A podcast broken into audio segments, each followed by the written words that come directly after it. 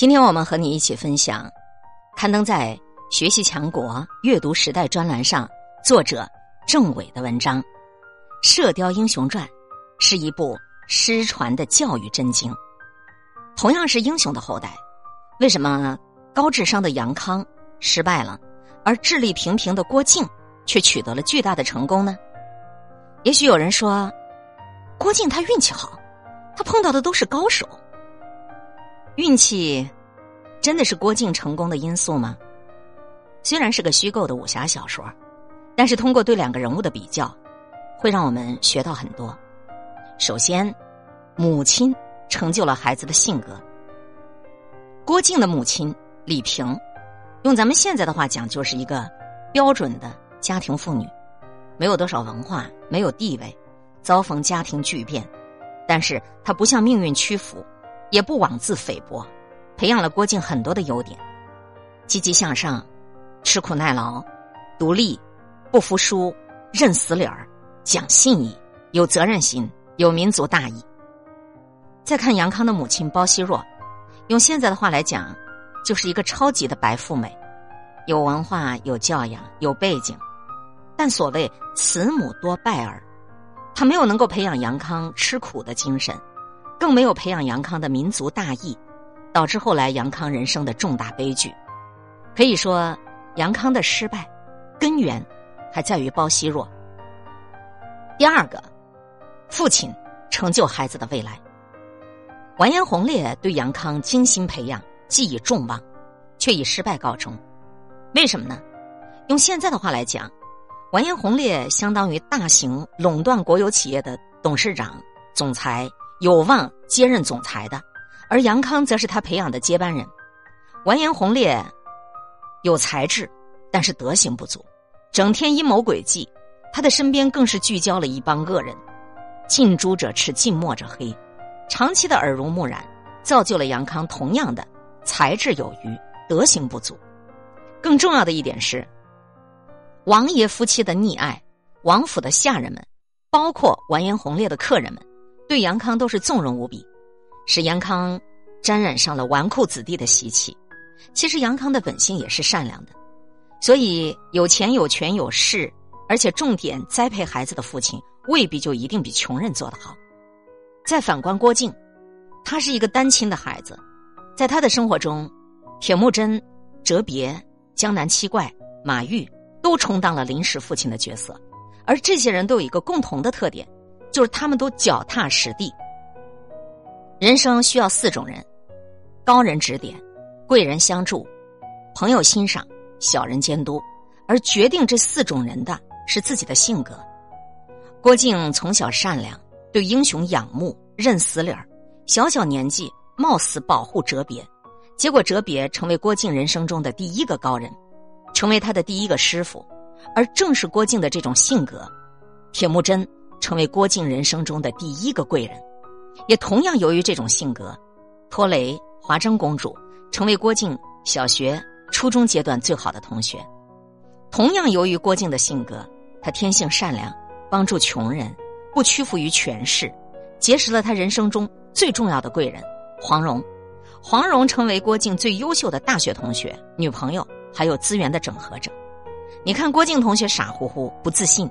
但黄蓉给了他最大程度的欣赏，让郭靖逐渐的自信起来。物以类聚，人以群分呐。杨康的大学同学是谁？有名的，最有名的就是欧阳克，而欧阳克是典型的才学有余，道德败坏。再看杨康的另一个大学同学兼女朋友穆念慈，穆念慈在对杨康的引导上，明显没有黄蓉高明。包容性不够，一味的强调杨康要怎么怎么做，要怎么怎么做，缺乏对于杨康的正确理解和引导。暂时的领先不等于永远领先，小学优秀不等于初中优秀，初中优秀不等于高中优秀，高中优秀不等于大学优秀。如果以现在的标准来说，在小学、初中阶段，杨康是优等生，而郭靖呢是刻苦学习的中等生。但是人生是一场接力赛，整合教育资源就是家长的一件大事儿。杨康的老师是丘处机，用现在的标准，杨康相当于是全国最顶级的人大附中的尖子生，老师的水平也是全国一流的，学生的智商也是全国一流的。这种教育最大的副产品就是杨康有一身的傲气。再看郭靖的老师呢，江南七怪，用现在的标准，相当于勤学苦练的基层学校的老师，教学水平明显不如丘处机。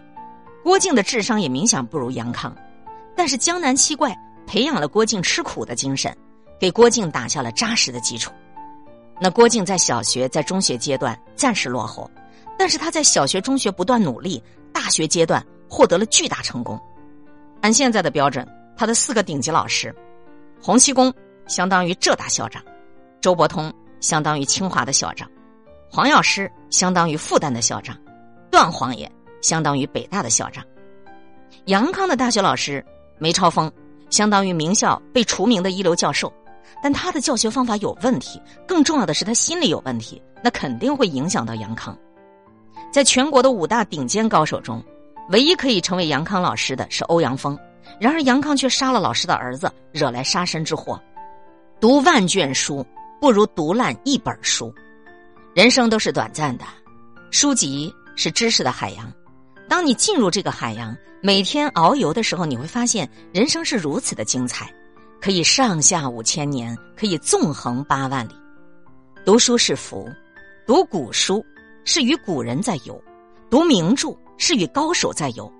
读书不单单增加我们的知识，更启发我们的智慧。古人讲：“取法乎上，得乎其中；取法乎中，得其下也。”越是经典的书，作用越大。郭靖同学智商不高，但他就认死理儿。把个九阴真经背得滚瓜烂熟，事实上背的时候他根本不懂是什么意思，但他终于取得了巨大成就。要我学不如我要学，我要学不如我爱学。郭靖同学有四个全国顶级老师教，却为什么达不到周伯通的境界呢？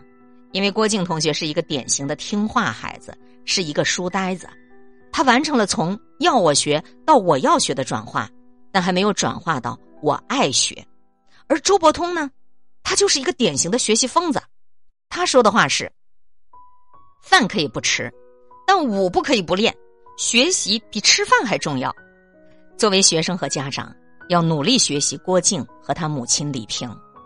金庸他老人家其实早就把教育看透了，就是没说，就用这么一部武侠小说告诉大家。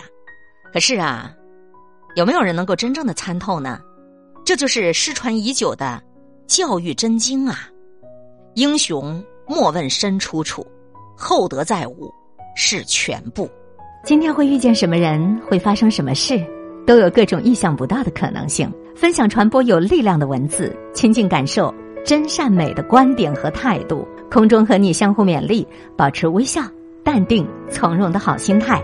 祝福有缘分在这里遇见的你，身体好，心情好。我是海林，欢迎来听一切。